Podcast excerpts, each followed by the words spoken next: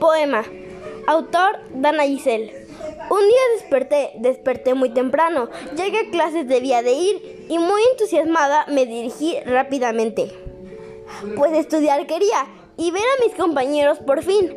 Después de tanto tiempo lo disfrutaría.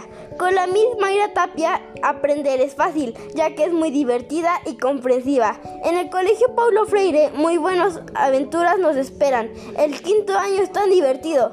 Un poco raro, pero divertido. Gracias por su atención.